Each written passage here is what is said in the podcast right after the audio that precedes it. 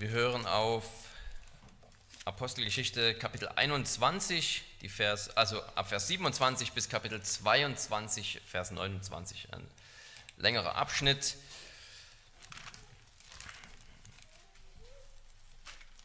Beim letzten Mal, das war der Ostersonntag, da hatte ich über die verschiedenen Aussagen des Paulus gepredigt, wo er von der Auferstehung redet, über, also in mehreren Kapiteln bis Apostelgeschichte Kapitel 24, also überall, wo er dann vor Gericht steht für die Auferstehungshoffnung und davon redet.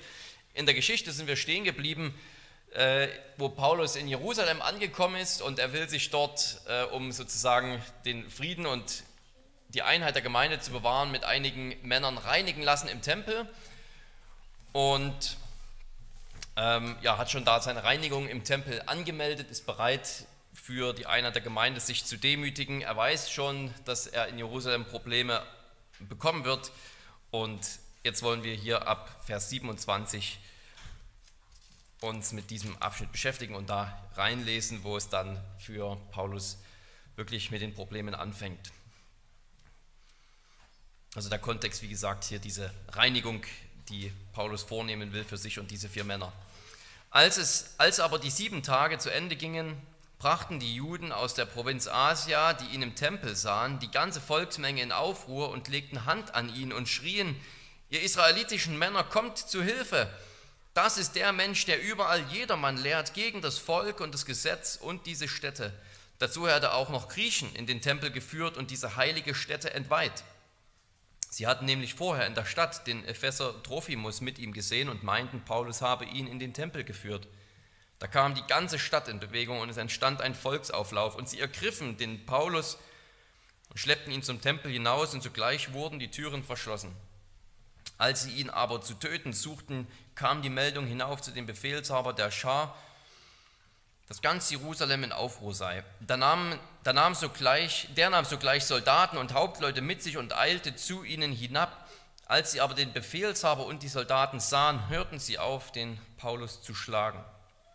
Da kam der Befehlshaber herzu und verhaftete ihn und ließ ihn mit zwei Ketten fesseln und erkundigte sich, wer er denn sei und was er getan habe. In der Menge aber schrien die einen dies und die anderen das, und da er wegen des Tumults nicht nichts Gewisses erfahren konnte, befahl er, ihn in die Kaserne zu führen.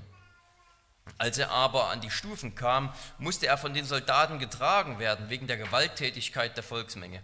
Denn die Masse des Volkes folgte nach und schrie hinweg mit ihm. Und als Paulus in die Kaserne geführt werden sollte, sprach er zu dem Befehlshaber, darf ich etwas zu dir sagen? Er aber sprach, du verstehst Griechisch? Bist du also nicht der Ägypter, der vor diesen Tagen einen Aufruhr erregte und 4000 Mann Meuchelmörder in die Wüste hinausführte? Aber Paulus sprach, ich bin ein jüdischer Mann aus Tarsus, Bürger einer nicht unberühmten Stadt in Zilizien. Ich bitte dich, erlaube mir, zum Volk zu reden. Und als er ihm die Erlaubnis gab, stellte sich Paulus auf die Stufen und gab dem Volk ein Zeichen mit der Hand. Und als es ganz still geworden war, redete er sie in hebräischer Sprache an und sagte, Ihr Männer, Brüder und Väter, hört jetzt meine Verteidigung vor euch an. Als sie dies hörten, dass er in hebräischer Sprache zu ihnen redete, wurden sie noch ruhiger und er sprach, ich bin ein jüdischer Mann, geboren in Tarsus in Zilizien, aber erzogen in dieser Stadt zu den Füßen Gamaliels, unterwiesen in der gewissenhaften Einhaltung des Gesetzes der Väter und ich war ein Eiferer für Gott, wie ihr alle es heute seid.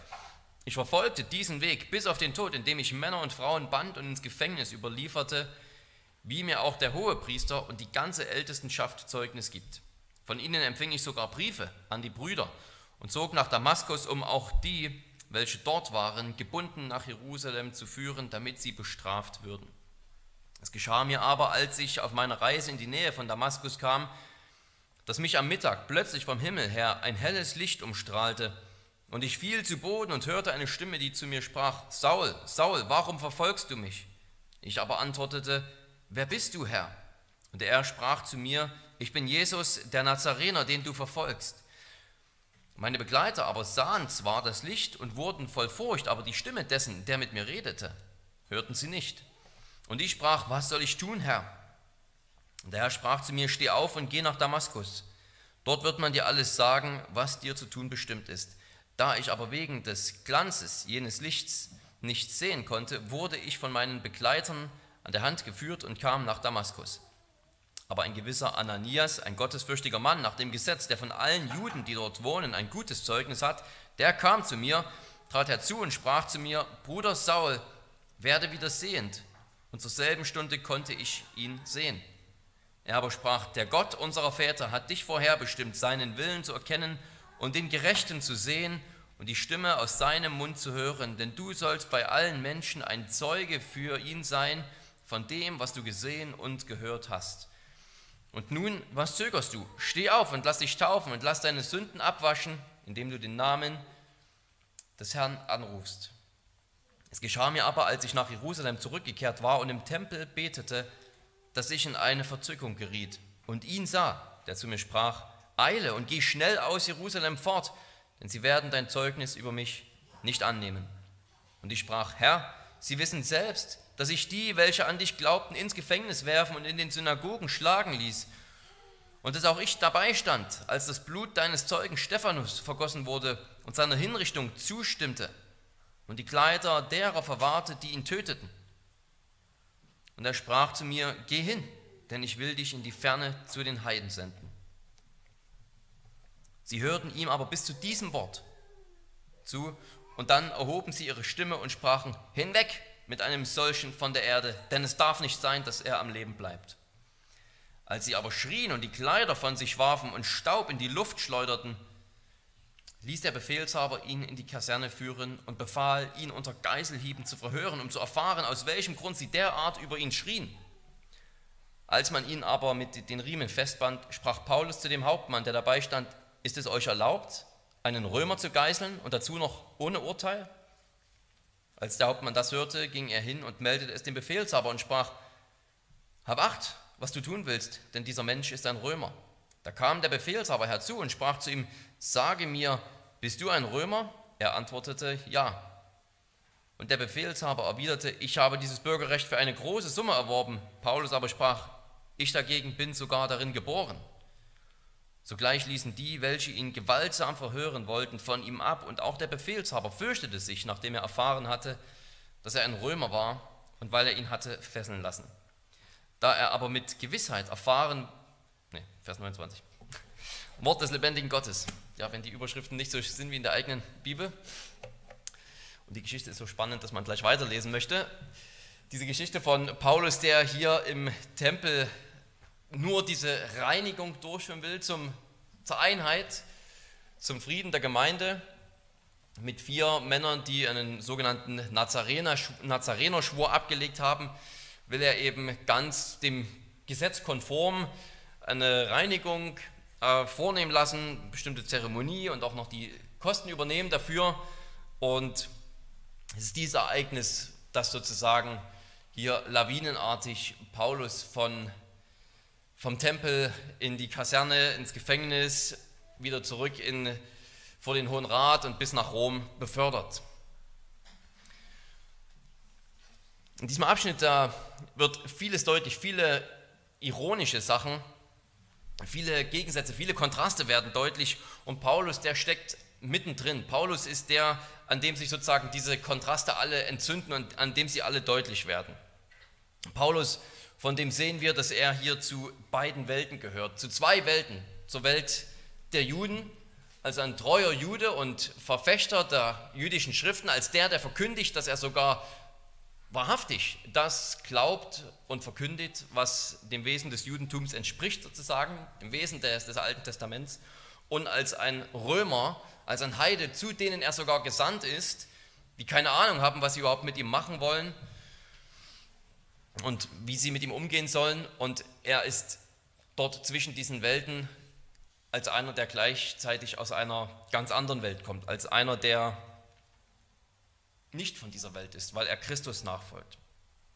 Er verteidigt sich gegenüber den Römern in Kapitel 21, Vers 39 und sagt, ich bin ein jüdischer Mann, um die Gelegenheit zu bekommen, seine Verteidigungsrede zu erhalten. Und dann in Kapitel 22, Vers 3 noch einmal die Betonung gegenüber den Juden, ich bin ein jüdischer Mann.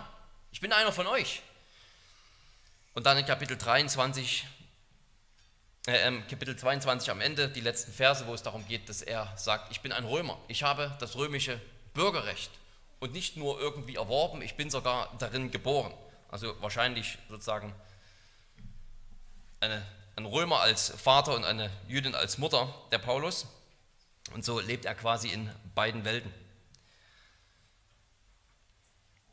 Aber Paulus, der ist nicht nur Jude und verkündigt, was die Hoffnung der Juden ist. Er ist nicht nur Römer, um sozusagen dort die Vorteile auszukosten, nicht ausgepeitscht zu werden, sondern er ist vor allem ein Christus-Nachfolger. Und das schickt ihn sozusagen mit einer Mission zu beiden Gruppen hin. Er soll als Christus-Nachfolger zu den Juden gehen und sagen, werdet auch Christus-Nachfolger. Das ist die Botschaft des Alten Testaments. Und zu den Heiden geht er hin als ein Christus-Nachfolger und sagt, ich habe von Christus selbst die, den Befehl bekommen, zu euch zu gehen, zu den Heiden zu gehen. Und die Juden, die hassen ihn. Und die Heiden, die Römer, die wissen nicht, was sie mit ihm tun sollen. Ja, diese, diese spannende Ironie, dass Paulus seine Verteidigungsrede damit endet, dass er sagt, Christus hat mich zu den Heiden gesandt und in diesem Moment rasten die Juden völlig aus. Sie werfen Steine nach ihm, sie werfen Dreck und Staub in die Luft, weil sie das überhaupt nicht leiden können, dass einer zu den Heiden geht. Diese wunderbare Botschaft geht zu den Heiden und die Römer, die checken es gar nicht. Die müssen erstmal herausfinden, warum sind jetzt die Juden überhaupt so ausgerastet, obwohl es doch eigentlich zu ihrem eigenen Vorteil ist. Es geht um die Botschaft, dass ihnen das Evangelium verkündigt werden soll. Und so hängt Paulus irgendwie in beiden Welten gleichzeitig fest, der Welt des Judentums, der Welt der römischen Zivilisation und hängt irgendwie auch gleichzeitig zwischen zwei Welten, sitzt zwischen den Stühlen, weil er Christus nachfolgt und überall aneckt. Und wir wollen uns diese Spannung anschauen in drei Punkten. Zuerst einmal diese, dieses Element, dass er die Erfüllung der jüdischen Schriften verkündigt, also voll und ganz hinter dem Judentum steht und gleichzeitig durch die Juden abgelehnt wird. Also die Erfüllung der jüdischen Schriften und die Ablehnung durch die Juden.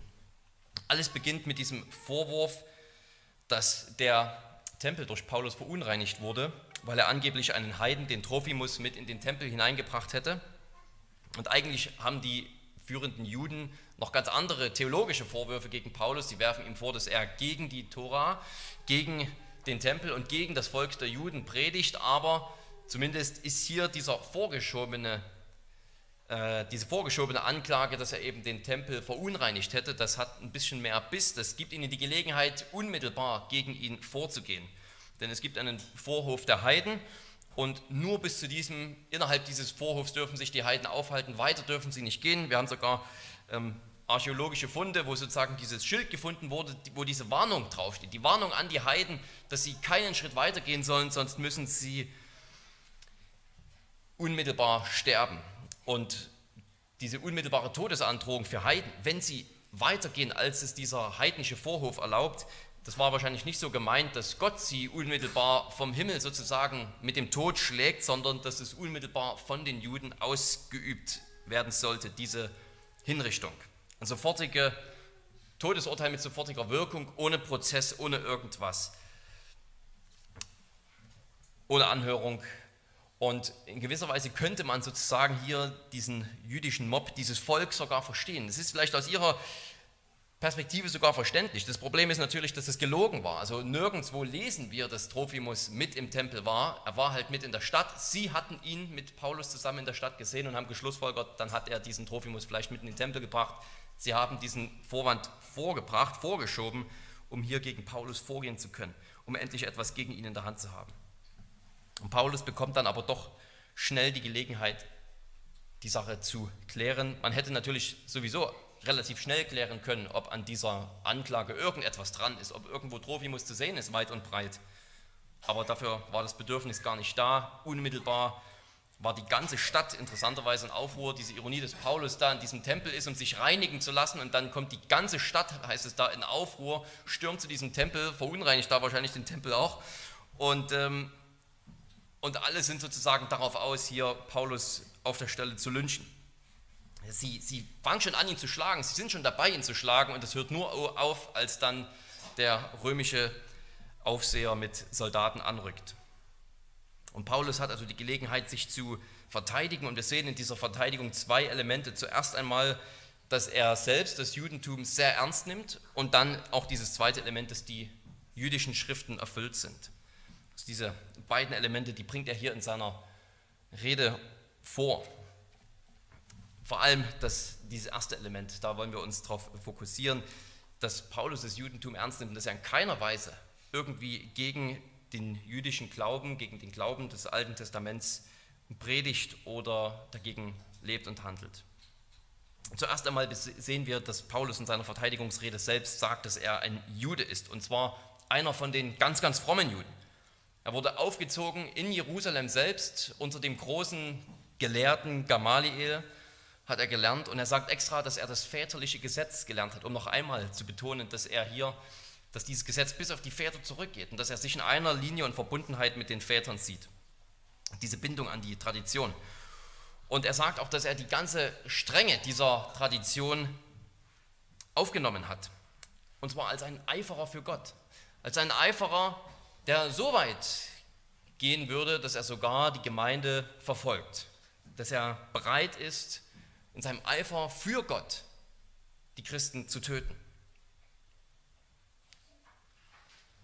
Der Christus und die Christen verfolgt hat, bis ihm dann der Auferstandene selbst begegnet ist auf dem Weg nach Damaskus. Und was lesen wir über Jesus, als er ihm auf dem Weg nach Damaskus begegnet? Jesus sagt von sich, ich bin Jesus von Nazareth. Wenn wir Kapitel 9 einmal die Geschichte nachlesen, wo es ursprünglich zum ersten Mal stattgefunden hat, diese Begebenheit, wo Jesus sich dem Paulus offenbart, da lesen wir nur, ich bin Jesus, den du verfolgst. Hier vor dieser jüdischen Hörerschaft, wo Paulus extra noch einmal betonen will, dass er für das jüdische Volk eintritt sozusagen, da erfahren wir noch, dass Jesus auch gesagt hat, ich bin Jesus von Nazareth. Also diese Betonung noch einmal, dass, dass auch Jesus, um den es hier geht, ein wahrer Jude ist, der in Nazareth geboren wurde. Ich bin Jesus der Nazarener, dieses Wortspiel auch, dass eben der ganz Gottgeweihte ist, der aber auch aus Nazareth kommt. Und Lasst uns nicht vergessen, dass Paulus ja hier immerhin keine geringere These aufstellt und keine geringere Behauptung aufstellt, als dass er diesen Jesus, den Auferstandenen, um den es geht, selbst persönlich gesehen und gehört hat. Das ist keine Kleinigkeit. Es ist nicht einfach nur, dass er durch seine theologischen Studien irgendwann auf andere Ergebnisse gekommen ist. Nein, er hat den Auferstandenen, Verherrlichten gesehen und gehört. Also wir erfahren von Paulus, dass er hier selbst seine starke Verbindung zum Judentum betont. Wir erfahren von Jesus, dass er sich vorstellt als der Nazarener, als der, der von Nazareth ist. Als Paulus dann blind in Damaskus ist, da kommt dieser Ananias oder Hananias zu ihm, der von Paulus extra mit folgenden Worten charakterisiert wird. Er war ein frommer Mann nach dem Gesetz, der ein gutes Zeugnis von allen, die in Damaskus lebten, also von allen dort lebenden Juden hatte. Also ein weiterer Zeuge, der Paulus Treue zum Judentum bestätigen kann. Und er sagt dann auch noch dieser Ananias, der Gott unserer Väter hat dich dazu bestimmt, seinen Willen zu erkennen. Alles, was wir hier in dieser, in dieser ersten Selbstvorstellung, dieser Verteidigungsrede von Paulus erfahren, ist, dass er ganz und gar hinter dem Glauben des jüdischen Volkes steht, ihn ganz und gar ernst nimmt, nichts davon einfach so über, überwerfen will, über Bord werfen will, weil er aus einer Laune heraus jetzt einfach etwas neu ändern will, sondern er nimmt es ganz und gar ernst. Und deswegen verkündigt er den auferstandenen Christus. Nichts an Paulus Herkunft oder an seiner Bekehrung gibt irgendeinen Grund, gibt irgendeinen Anlass für die Juden misstrauisch zu sein. Im Gegenteil, er selbst betont mehrfach diesen Eifer, die Gemeinde sogar bis aufs Blut verfolgt zu haben.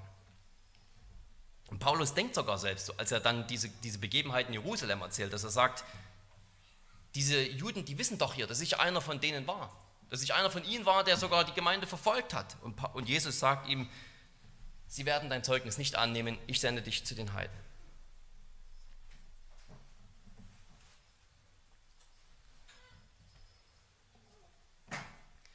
Das ist dieser erste wichtige Faktor, dass Paulus in seiner persönlichen Biografie, das betont er hier so stark, eben ganz und gar hinter diesem jüdischen Glauben, ganz und gar hinter allen Schriften des Alten Testaments steht, sie ernst nimmt, sie glaubt, sie verkündigen will. Und dann kommt eben aufgrund seiner Begegnung mit Jesus auch dieses zweite Element dazu, dass er verstanden hat, dass sie in Christus erfüllt sind. Was er verkündigt, das ist nicht gegen das Judentum gerichtete Religion, sondern es ist die Erfüllung ihrer Religion. Und damit haben sie ein Problem. Stellen wir uns einen Schmetterling vor oder eine, und eine Raupe. Stellen wir uns vor, dass das Alte Testament vielleicht wie eine Raupe ist. Und eine Raupe, die ist von Anfang an darauf angelegt, nicht nur eine Raupe zu bleiben, sondern die ist von Anfang an darauf angelegt, sich irgendwann in einen Schmetterling zu verwandeln. Und die Raupe ist gut, die ist sehr gut, so wie sie ist, aber sie ist von vornherein darauf angelegt, irgendwann zu einem Schmetterling zu werden. Und diejenigen, die meinen, eine Raupe, die muss immer Raupe bleiben, die haben dann natürlich ein Problem damit, wenn plötzlich diese Raupe zu einem Schmetterling geworden ist. Sie werden das dann an, als Verrat an der Sache der Raupe ansehen. Sie werden dann diesen Schmetterling ablehnen. Für sie ist dann der Schmetterling die Konkurrenz zur Raupe, weil sie nicht verstanden haben, dass die Raupe darauf angelegt war, irgendwann ein Schmetterling zu werden. Und Paulus verkündigt sozusagen diesen neuen Bund und sie sehen das als eine Konkurrenz, aber er sagt, es war von vornherein so gedacht, dass es darauf abzielt. Die Juden meinen, Paulus predige gegen das Gesetz, gegen den Tempel und gegen das Volk der Juden. Und Paulus sagt, ich predige nicht gegen sie, sondern ich predige, dass sie erfüllt sind, dass sie jetzt endlich zu ihrem Ziel gelangt sind. Und das bedeutet natürlich, dass einiges, vieles vielleicht sogar, anders aussieht als vorher, wie eben so ein Schmetterling ganz anders aussieht als so eine Raupe. Ja, aber es ist trotzdem eine Kontinuität da, weil es die ganze Zeit darauf abgezielt hat. Aber das verstehen sie nicht. Sie Sie sehen es als Verrat an ihrer Sache an, als Verrat an der Raupe sozusagen. Und für Paulus ist diese neue Form aber einfach nur das Ziel, auf das es gezielt hat. Der Tempel, er hat kein Problem mit dem Tempel, aber er sagt nur, der Tempel, der hat doch die ganze Zeit über Jahrhunderte hinweg auf Christus hingedeutet und darauf, dass das Volk Gottes der Tempel sein sollte. Plötzlich ist nicht mehr der Tempel aus Stein in Jerusalem das Zentrum der Religion, sondern Christus der Tempel ist das Zentrum der Religion. Und plötzlich besteht das Volk Gottes eben nicht mehr nur aus einem nationalen Volk der Juden, sondern aus allen Völkern. Alle sollen dazugehören. Alle sind auf einmal Abrahams Kinder, die glauben. So war es von Anfang an gedacht, so war es von Anfang an darauf angelegt. Das war von Anfang an die Botschaft. Und jetzt, wo es kommt, jetzt, wo das wirklich diese Veränderung vom alten zum neuen Bund eingetreten ist und Paulus das verkündigt, dann sehen sie es als Verrat an, als Konkurrenz zu dem, was sie schon immer so hatten.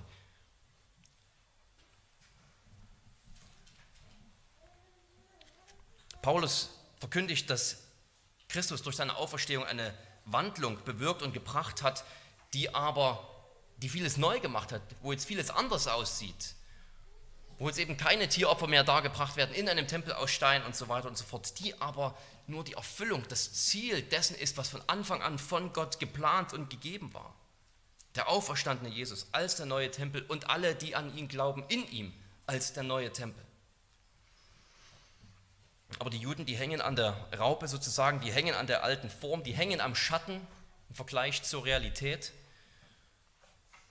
Und aus verschiedenen Gründen lehnen sie Paulus und seine Botschaft ab. Sie wollen damit nichts zu tun haben. Es bleibt für sie Verrat an der Sache. Sie haben nicht verstanden, dass das Alte Testament schattenhaft über sich hinaus auf eine neue Schöpfung, einen neuen Himmel, eine neue Erde hingedeutet hat, die in Christus Realität geworden ist. Davon wollen sie nichts wissen, darum lehnt sie Christus ab. Wie bei Jesu Prozess stacheln hier die führenden Juden das Volk an. Sie rufen hinweg mit ihm. Hinweg mit ihm, damit meinen sie hinweg zur Hinrichtung. Nicht einfach nur hinweg raus aus dem Tempel, sondern hinweg von der, von der Erde, wie sie es dann später noch einmal sagen. Es sind die gleichen Worte, die sie Jahre zuvor über Jesus geschrien hatten. In Lukas 23, Vers 18. Weg mit ihm, hinweg mit diesem, gib uns den Barabbas, gib uns den Meuchelmörder statt Jesus. Und Lukas berichtet explizit, dass die Juden auf der Stelle versuchen, Paulus zu töten. Und als er seine Verteidigungsrede gehalten hat, rufen sie noch einmal weg von der Erde mit einem solchen. Es darf nicht sein, dass er lebt. Das ist eine radikale Ablehnung, nicht nur von Paulus als Person, sondern von allem, wofür er steht, für alles, was er bringt. Indem sie den Botschafter verwerfen, verwerfen sie die Botschaft.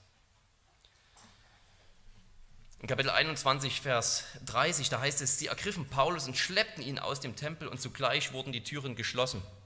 Und ein Ausleger hat äh, gut festgehalten, dass diese Aussage hier, also dass dieses ganze Szenario das letzte Ereignis ist, wo der Tempel in Jerusalem in der Apostelgeschichte vorkommt und eine Rolle spielt. Das ist das letzte Mal, dass hier in Jerusalem im Tempel irgendwas passiert ist. Und was ist hier passiert zum allerletzten Mal? Dass derjenige, der Christus verkündigt hat, hinausgezerrt wird und die Türen werden hinter ihm verschlossen. Was man sinnbildlich vielleicht als eine symbolische Geste verstehen kann, dass hinter Paulus die Türen geschlossen werden. Eine symbolische Geste, wenn man so will, dass hinter seiner Botschaft die Türen geschlossen werden, dass Christus hier nicht willkommen ist. Und damit ist das in der Apostelgeschichte sozusagen und dann sinnbildlich für den, für den alten Bund die Geschichte des Tempels in Jerusalem zu einem Ende gekommen. Sie verwerfen Christus, sie verwerfen den, den sozusagen der Tempel in seiner Existenz die ganze Zeit irgendwie selbst verkündigt hat, als ein Vorbild, als ein Schatten. Sie wollen an diesem Steintempel festhalten. Sie schließen die Türen vor dem, der sagt, der, der größer ist als der Tempel, ist da und verwerfen ihn und besiegeln damit das Ende, ihr eigenes Ende.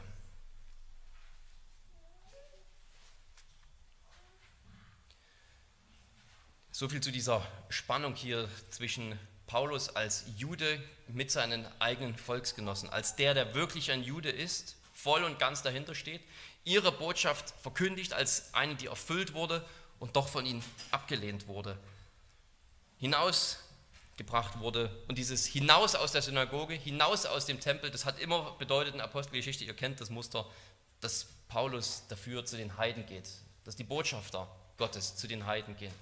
Und das wollen wir uns als zweites ansehen. Die Sendung zu den Heiden und in Ketten bei den Heiden. Auch hier diese Ironie. Paulus als der große Botschafter, als der, der von Gott selbst berufener Zeuge ist, um es zu den Heiden zu bringen, der geht zu den Heiden hin, der bringt ihnen das und einerseits haben sie in diesem Abschnitt hier gar keine Ahnung, was überhaupt los ist, sie verstehen überhaupt nicht, was los ist, sie verstehen überhaupt nicht, dass eine gute Botschaft ist, was Paulus da gerade als letzten Satz in seiner Verteidigungsrede gesagt hat. Und sie haben nicht nur keine Ahnung, sondern in gewisser Weise hier sind sie ihm natürlich erst auch einmal kritisch eingestellt. Wir sehen natürlich dann im Rest der Apostelgeschichte auch eine andere Dynamik, aber hier in diesem Abschnitt erkennen wir erst einmal auch diese, diese Feindseligkeit gegenüber Paulus. Zuerst wurde Paulus vom jüdischen Mob gerettet, um dann von den römischen Soldaten in Ketten äh, gelegt zu werden und damit erfüllt sich die Prophetie des Agabus in Kapitel 21, wenn ihr euch erinnert, der sich den Gürtel des Paulus um die Hände gebunden hat und gesagt hat, demjenigen, der, dem dieser Gürtel gehört, dem wird es in Jerusalem so ergehen, der wird gebunden werden. Und Paulus geht nach Jerusalem und wird hier von den Römern gebunden, mit zwei Ketten gefesselt. Und interessanterweise ist seine Verhaftung in gewisser Weise zu seinem eigenen Schutz, sonst hätten ihn die Juden umgebracht. Und was die Heiden angeht, finden wir irgendwie eine vergleichbare Situation.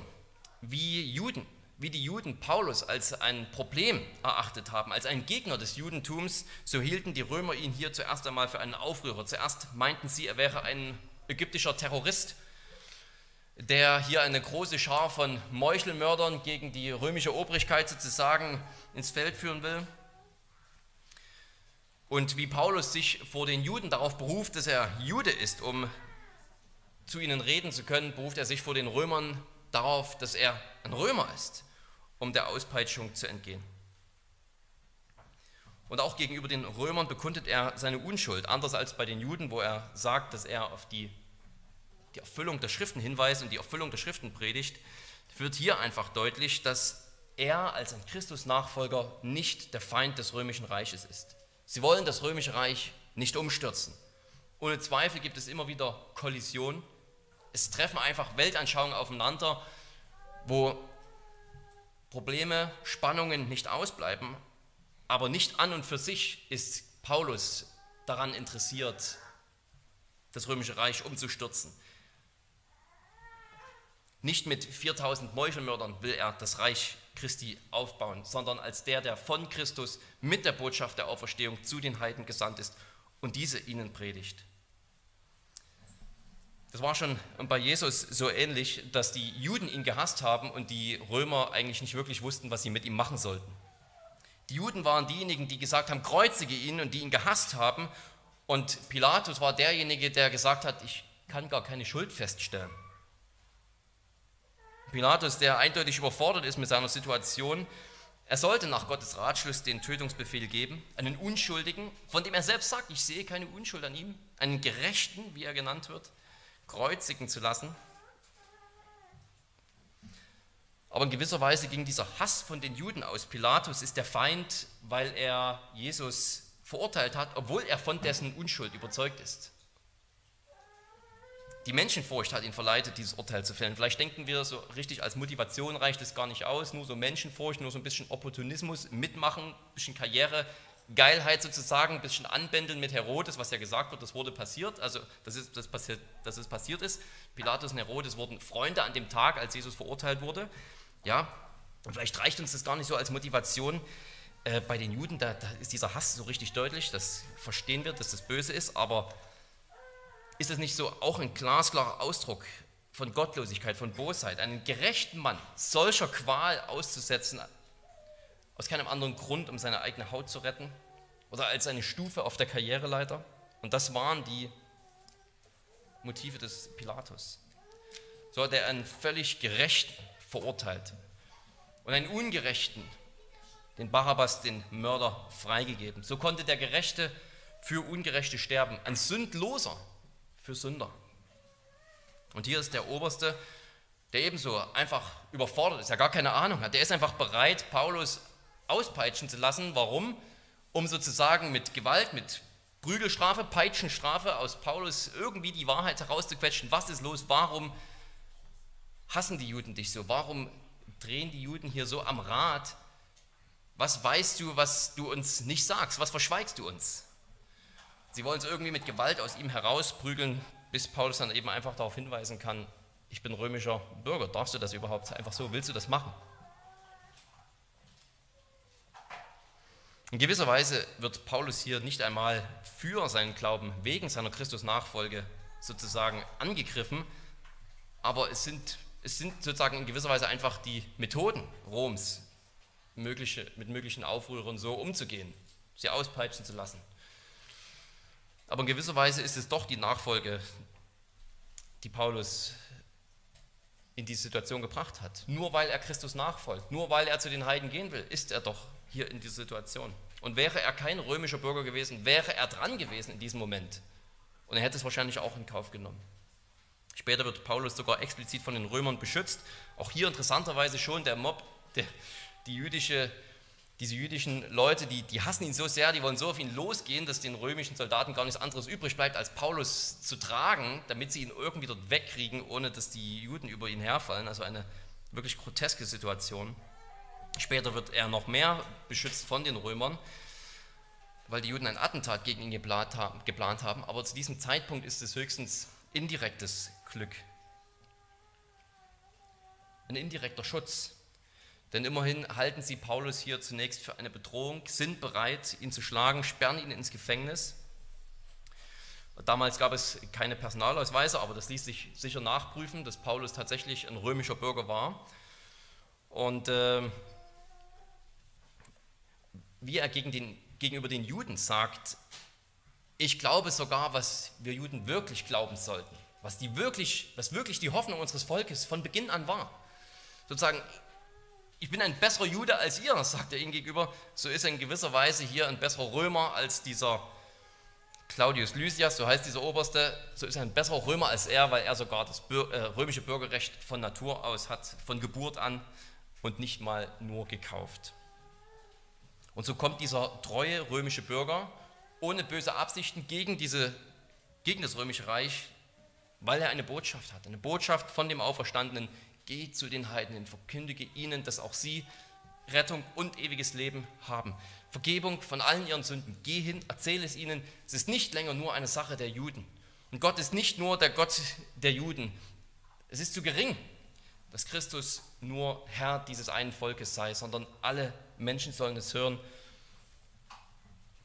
Allen Völkern und Sprachen soll es verkündigt werden. Geh zu diesen Leuten, verkündige ihnen das Evangelium. Und Paulus geht hin als dieser Botschafter zu denen, die ihn hier in Ketten stecken wollen und sagt, ich habe eine gute Nachricht von euch, für euch.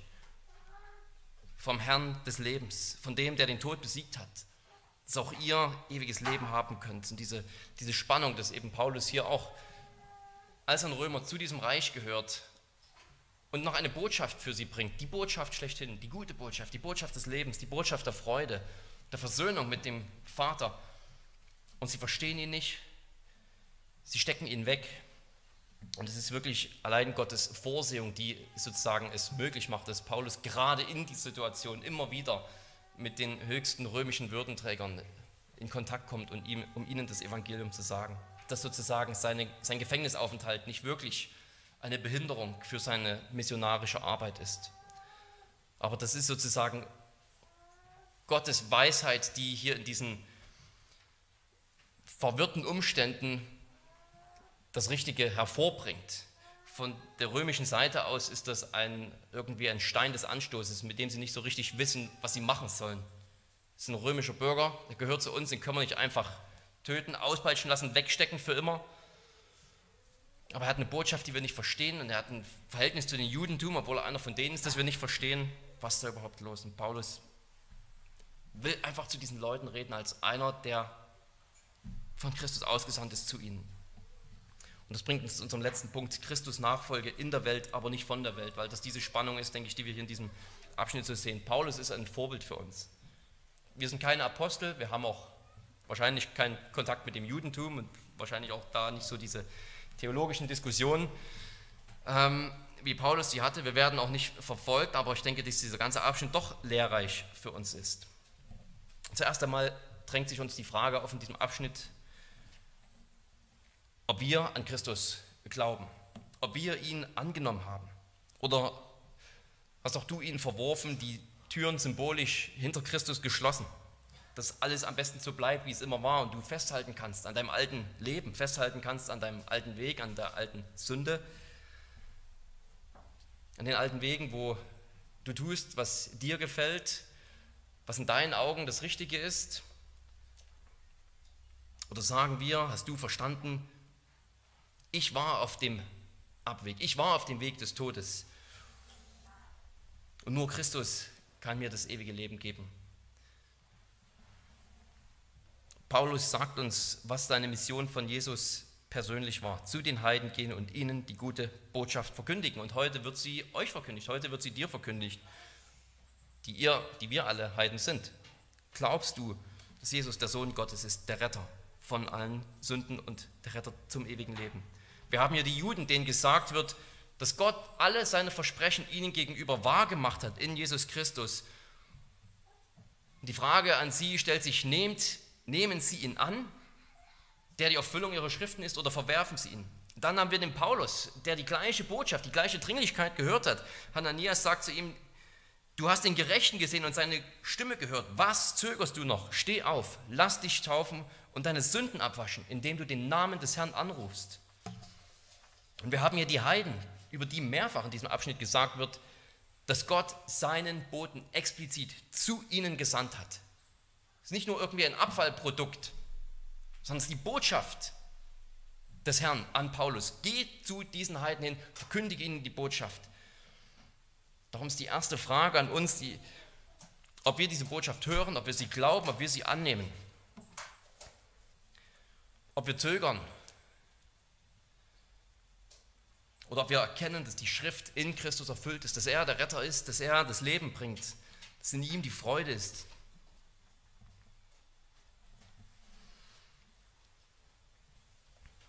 Der Ruf ist eindeutig, der Ruf ist dringlich, dass Jesus der Herr ist und der von Gott gesandte Messias, der Erlöser von allem, was uns von Gott trennt. Lass uns nicht zögern, Christus anzunehmen und mit ihm für ihn zu leben, Christus nachzufolgen. Und wenn du glaubst, dass Christus der Herr ist, wenn du Christus nachfolgst, dann, dann ergibt sich hier aus diesen Versen, denke ich, auch eine ganz, eine zweite, eine weitere Anwendung. Nämlich, dass wir, wie wir es im Grunde auch heute Morgen schon so gehört haben, dass wir zu einer anderen Welt gehören. Haben wir das verstanden? Zu einer anderen Zeit, wie der Fokus heute Morgen war, oder zu einer anderen Welt. Paulus, der war Jude und gehörte gleichzeitig nicht mehr zum alten System des Judentums. Er war auch ein Römer. Und er wurde gleichzeitig von allen als Bedrohung wahrgenommen oder zumindest irgendwie als so ein anstößiges Objekt, mit dem man nicht so richtig weiß, was man machen soll. Und wenn wir anfangen, Christus nachzufolgen, dann kann es sein, dass uns das Gleiche passiert. Du gehörst noch in deine alte Familie hinein und auf einmal folgst du Christus nach und du merkst, du gehörst plötzlich doch nicht mehr so richtig hinein. Du gehörst noch zu deinem alten Freundeskreis, die Beziehung wurde nie beendet und du merkst trotzdem, seit du Christus nachfolgst, du gehörst irgendwie doch nicht mehr so richtig zu diesem Freundeskreis. Und plötzlich kann es sein, dass die, für die du bist, denen du diese gleiche Botschaft und Freude mitteilen willst, die du selbst verstanden hast, dass die dich plötzlich nicht mehr verstehen als Bedrohung, als Konkurrent wahrnehmen. Dass deine eigene Familie, deine eigene Freunde dich plötzlich fragen, wie kann es sein, dass du jetzt auch diesen Irrsinn glaubst, über den du dich früher noch lustig gemacht hast? Muss es sein, dass du das gleich so ernst nimmst? Reicht nicht so ein bisschen wohlfühl Christentum mit Gottesdienstbesuchen zu Weihnachten und Ostern vielleicht? Warum musst du gleich so radikal sein? Wie kann es sein, dass du diesen Quatsch glaubst, der so unvernünftig ist? Und entweder verstehen sie nichts, wie die Römer hier, oder sie sind dir sogar feindlich gesinnt, wie die Juden. Wie kannst du plötzlich nicht mehr mitmachen bei diesen ganzen Sachen, die wir doch früher alle so geteilt haben, bei diesen Partys und Gelagen, über die wir heute Morgen auch gehört haben? Hältst du dich plötzlich für was Besseres? Auf einmal weil wir Christus nachfolgen, merken wir, wir gehören noch dazu und wir gehören gleichzeitig so real doch nicht mehr dazu und sie verstehen das nicht und sind vielleicht sogar feindlich gesinnt. Machen wir uns auch wieder neu bewusst, dass, dass Christus Nachfolge bedeutet, wirklich in einer anderen Welt zu leben. Und sind wir noch bereit, darüber Freunde zu verlieren? Nicht, dass wir es darauf ankommen lassen sollen, aber sind wir noch bereit dazu, selbst als Menschen, die vielleicht schon lange Gläubige sind.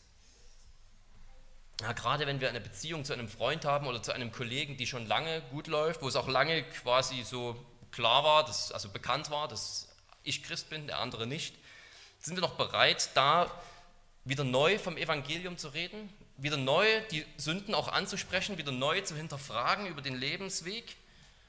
Oder sind wir da nicht mehr bereit, weil wir jetzt nach so vielen Jahren nicht die sein wollen, die auf einmal da irgendwie mit dem Finger in der Wunde bohren? Sind wir auch bereit, nach Jahren vielleicht noch Störenfriede in einer Beziehung zu sein? Nicht, weil wir die Beziehung kaputt machen wollen, sondern weil wir ihnen das Evangelium sagen wollen. Und das kann eben nun mal das Resultat sein, wenn sie Christus ablehnen. Dass sie uns als die Störenfriede, uns als die Feinde ansehen. Dabei gehen wir doch zu ihnen, weil wir von Christus den Auftrag haben.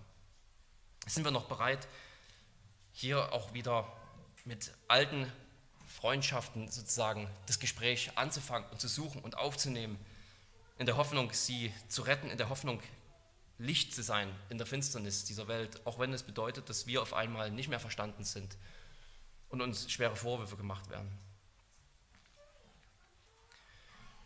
Es stellt sich hier uns auch diese Frage, die Lukas in diesem Text stellt, vielleicht in dritter Anwendung, ob wir noch so richtig in der Welt leben können. Und ich meine mit richtig in der Welt leben nicht, ob wir als solche in der Welt leben können, die auch noch die ganzen Unterhaltungen und die Vergnügungen der Welt mitmachen können. Wen interessiert das mal wirklich? Sondern ich meine, als ob wir in der Welt leben können als Menschen, die die Welt für den Herrn gewinnen wollen. Paulus ist zu den Juden gegangen, obwohl er wusste, dass viele von ihnen den Weg des Herrn ablehnen und ihn sogar töten wollen. Und er ist zu den Heiden gegangen, um ihnen zu sagen, dass der Gott Israels ihr Gott sein will, obwohl er wusste, dass auch sie ihn für die Botschaft der Auferstehung häufig verspotten würden und ablehnen würden. Aber für Paulus bedeutet, in dieser Welt zu leben, für sie zu leben, sich für sie einzusetzen. Er ist nicht mehr von der Welt, aber er lebt noch mitten in der Welt weil er sie für Christus gewinnen will, weil er hier Christus nachfolgt, um das Licht in die Finsternis hineinzubringen. Für ihn bedeutet in der Welt zu leben, wie er es mal den Philippern schreibt, dass er nicht weiß, was er wählen soll. Eigentlich hat er Lust zu sterben und bei Christus zu sein. Das ist viel besser. Dort ist mein eigentliches Bürgerrecht im Himmel. Ich bin nicht mehr von dieser Welt. Und gleichzeitig dieser, dieses Bedürfnis noch in der Welt Frucht zu bringen, Zu sagen, wenn ich hier bleibe, kann ich noch mehr Frucht bringen. Und dann sagt er, darum weiß ich nicht, was ich wählen soll. Als einer, der nicht mehr von der Welt ist, sich loslösen und ganz bei Christus sein. Und als einer, der noch in der Welt ist und sogar in die Welt hineingesandt wurde, mit dieser besten aller Botschaften, der weiß nicht, was er wählen soll. So geht es uns hoffentlich auch wieder ganz neu, wenn wir hier darüber nachdenken, über diesen Eifer des Paulus, dorthin zu gehen, wo er weiß, die Leute hassen ihn, aber er geht trotzdem hin, weil er das Beste hat, was sie je gehört haben und was sie unbedingt hören müssen. Und gleichzeitig in all dem, in all seiner Liebe zu den Juden und zu den Römern, zu den Heiden, zu denen er gehen soll, bereit zu sein, von allen irgendwie missverstanden und als Feind angesehen zu werden, weil er irgendwie doch nicht zu ihnen gehört, sondern zu einer anderen Welt. Ja, so folgen wir nicht nur dem Vorbild des Paulus, sondern wir folgen dem Vorbild Christus. Als Sohn Gottes war er nicht von dieser Welt. Und er lebte doch in dieser Welt. Ja, er kam in diese Welt, um für sie zu leben, um für sie zu sterben. Und er beruft uns, ihm nachzufolgen, als die, die wirklich seinen, seinen Wegen nachfolgen, seiner, seinen Handlungsweisen nachfolgen, als Leute, die auch aus dieser Welt herausgerufen worden sind, nicht mehr dazugehören und doch hineingehen, mitten in dieser Welt leben, um der Menschen willen, die hier noch sind, die hier am Sterben sind, geistlich gesehen, dass wir ihnen das Leben verkünden.